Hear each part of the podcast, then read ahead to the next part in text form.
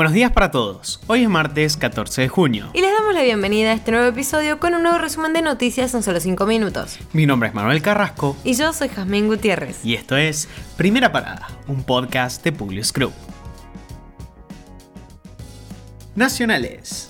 Después del pico de 6,7% de marzo, la inflación parecería haber comenzado un lento camino descendente. Es que al 6% de abril le seguiría un dato cercano al 5% en mayo. Así lo proyectan distintas consultoras privadas, cuyas estimaciones rondan en el 5,2%. Además, en esta línea advierten que las fuertes subas de alimentos en los primeros días de este mes sumarán presión al indicador de junio.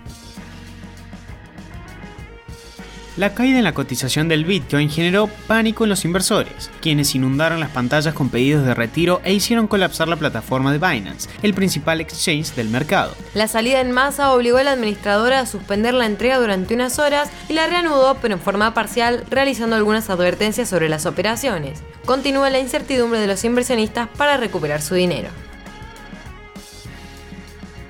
Tras la presentación de diversos esquemas de aumento, el gobierno confirmó otra mejora salarial del 10% para los investigadores del CONICET. Esto busca recuperar paulatinamente el 36% perdido por los trabajadores de esa entidad durante la presidencia de Mauricio Macri.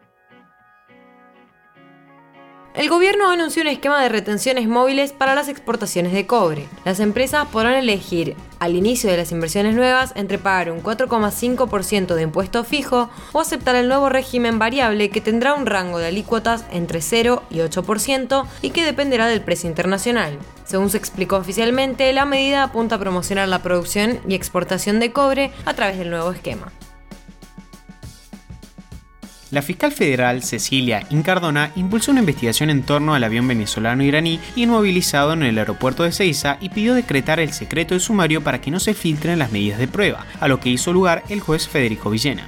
Un mes atrás, el avión que actualmente está retenido en el Aeropuerto Internacional de Ceiza viajó de Venezuela a Paraguay. El 13 de mayo cargó cigarrillos en ese país y los llevó hasta la isla caribeña de Aruba, frente a las costas de Venezuela. En ese vuelo participaron 7 ciudadanos iraníes y 11 venezolanos. En el viaje del 13 de mayo estuvo el ciudadano iraní Ghasemi, que coincide con el nombre de un miembro de la Guardia Revolucionaria de Irán. El ministro de Seguridad, Aníbal Fernández, confirmó que ellos también investigan si el tripulante integra la Guardia y el contenido de los paquetes que llegaron a nuestro país. Internacionales.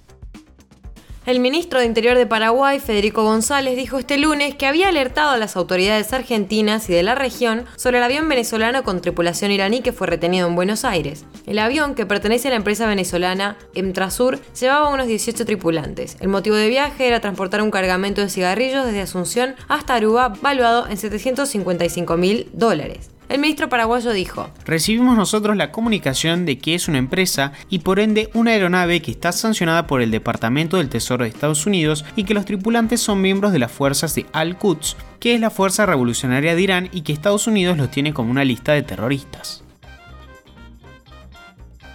reportan que encontraron los cadáveres del periodista británico y el experto indígena desaparecidos en Brasil. Se trata de Don Phillips y Bruno Pereira, quienes estaban siendo buscados desde el 5 de junio tras visitar la comunidad ribereña de Sao Gabriel.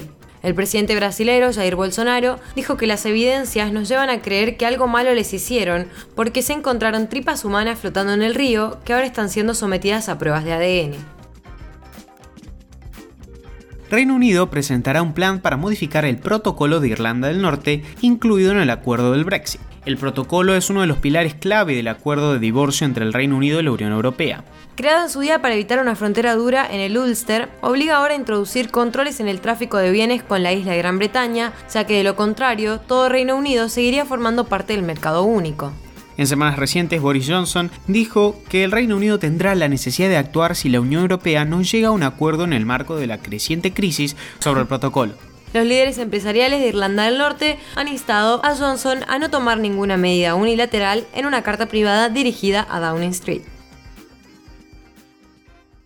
El bloqueo de Turquía a las solicitudes de ingreso en la OTAN de Suecia y Finlandia podría no resolverse a tiempo para la cumbre de la alianza de fines de este mes, según lo declaró el secretario general de la OTAN. Los acuerdos de adhesión a la OTAN tienen que ser aprobados por unanimidad por sus 30 miembros. Los dos países nórdicos han expresado su sorpresa por las objeciones de Turquía, afirmando que el gobierno turco había manifestado su apoyo a sus solicitudes de adhesión hasta que las presentaron.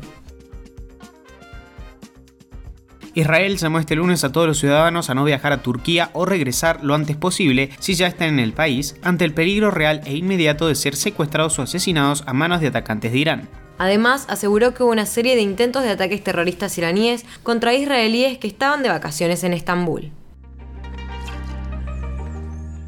Con esto los despedimos por hoy. Gracias por escucharnos. Te pedimos que compartas nuestro podcast con tus amigos para que podamos seguir creciendo y llevando nuestras noticias a todos. Envíanos tus comentarios o sugerencias en nuestro Instagram public-group. Les esperamos mañana en el próximo episodio de Primera Parada. Que tengan un muy buen día.